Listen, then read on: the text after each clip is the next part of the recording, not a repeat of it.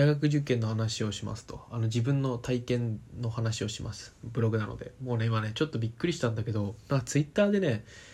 なんか2014年の2月9日か8日に今撮ってるのは9日なんですけどなんか7日だっけ忘れたけど、まあ、この辺に雪が降ったと東京で。であそれをもう覚えてて僕も。あ懐かしいなとか思って。でその時すごく雪が降っててなんか東京綺麗だったよねみたいな写真を見てて俺はその時何してたかなと思ったんですけど受験してたんですよ。まあそれで大学受験の話を思い出したんですけど。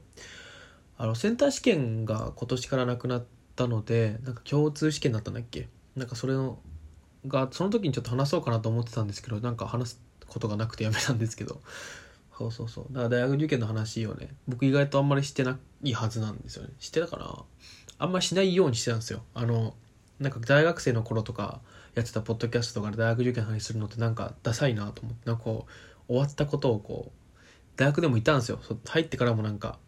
なんかもっと上の大学に行けたけどなんかこっちに来たみたいな。国立受けようと思ったけど私立の方が楽だから来たとかなんかすごいなんか自分大学受験の話を永遠とね入った後も知ってるやつっているんですよ。センター何百満点だったみたいな。満点はないけど9割だったとか。それがあんまりかっこいいことではないなと思ってたんであんましなかったんですけどもう大学も卒業して今年で3年目になるのでいいかなと思って話そうかなと思いました。あのそうなんですよね。雪が降った日があって僕ねその時ねあの僕行かなかった大学なんであの別に名前出してもいいかなと思うんですけど法政大学っていうところを受けましてで法政大学のあの市ヶ谷にはキャンパスがあるところに行ったんですよ受験しに。でねなんか雪が降るからなんか電車が止まったら向けに行けないとかそういうことを考えてなんかねその時そのね僕あれ買ったんですよね。あの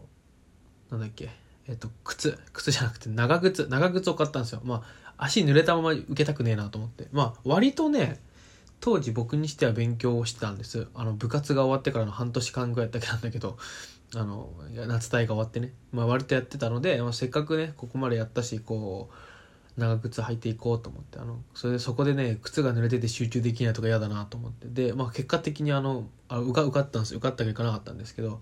あのそう。で、まあ、それそれは長靴買ってよかったなと思ったんですけど。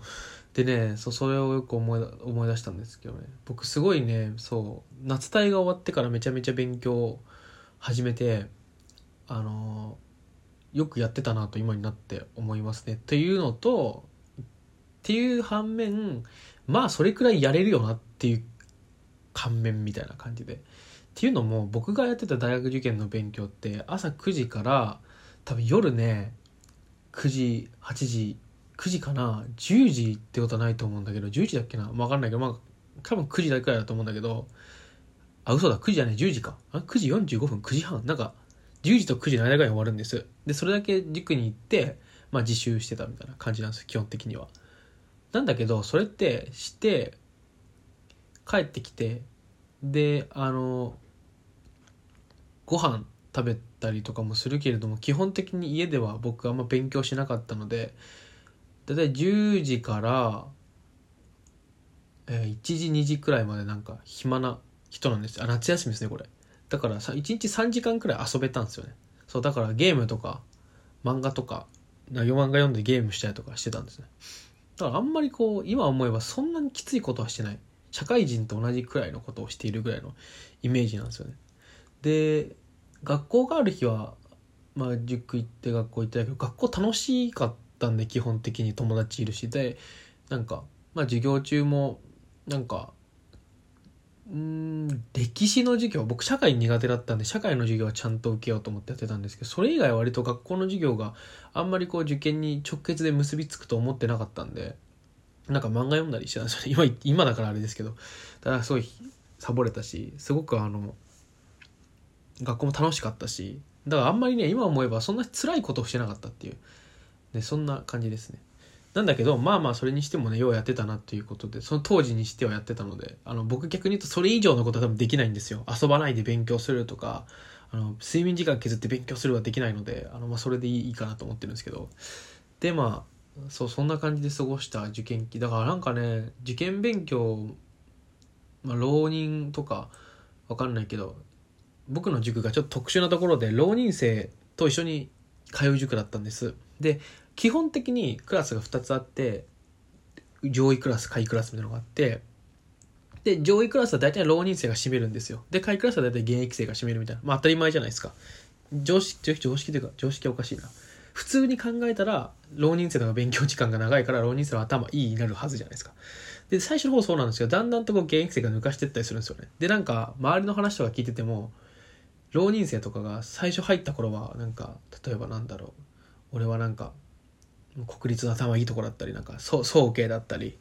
まあまああっちでもいいですけど、まあ、行くんだって言ってるんですよね。で例えばじゃあ早慶の人だと早稲田に行くって言ってる人がいたとして春に。で夏くらいになるとあの夏過ぎぐらいかな。からちょっと俺はマーチに明治に行くって始めて。で最後こう受験直前になるといや俺は成城成形もしくは日本大学ぐらいに行くって言い始めるんですよね。あれがねこうね不思議というかなんか浪人生って基本的に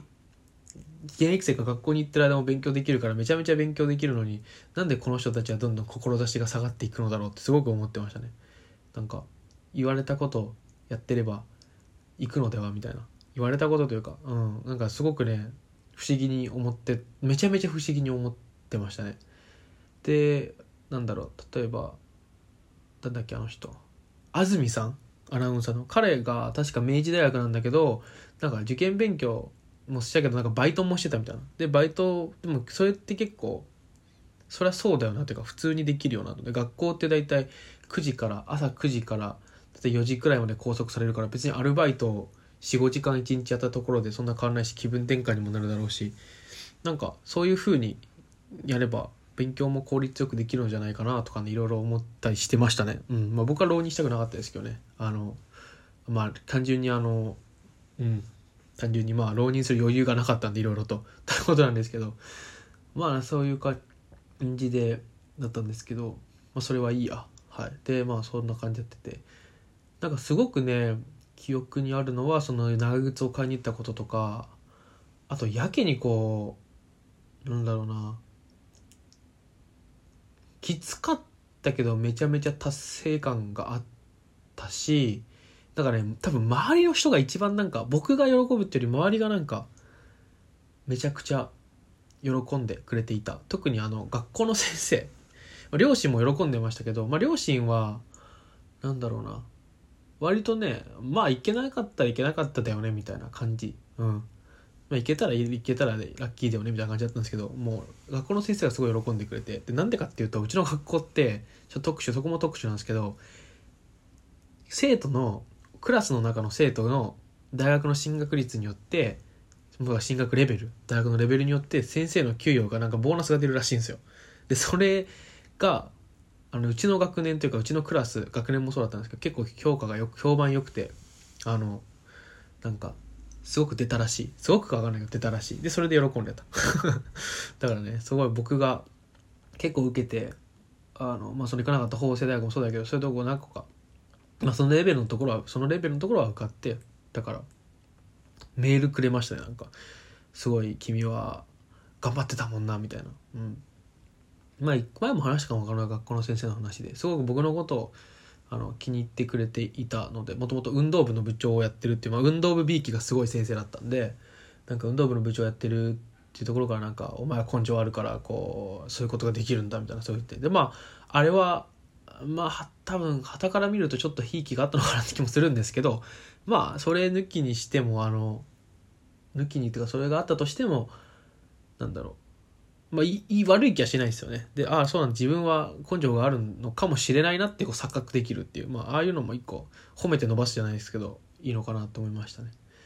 なんか受験の勉受験の 受験勉強話っていうなんか思い出話ですけどまあそんなもんですよ。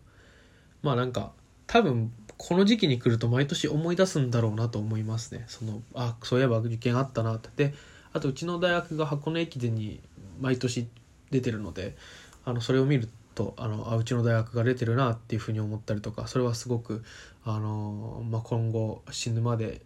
まあ、出なかったらあ出ないのかってなったり出たら見るとかそんな感じでこう追い続けるのかなと思うとなんか学歴が社会のなんかこうなんとかだみたいなそんなよくわかんないけど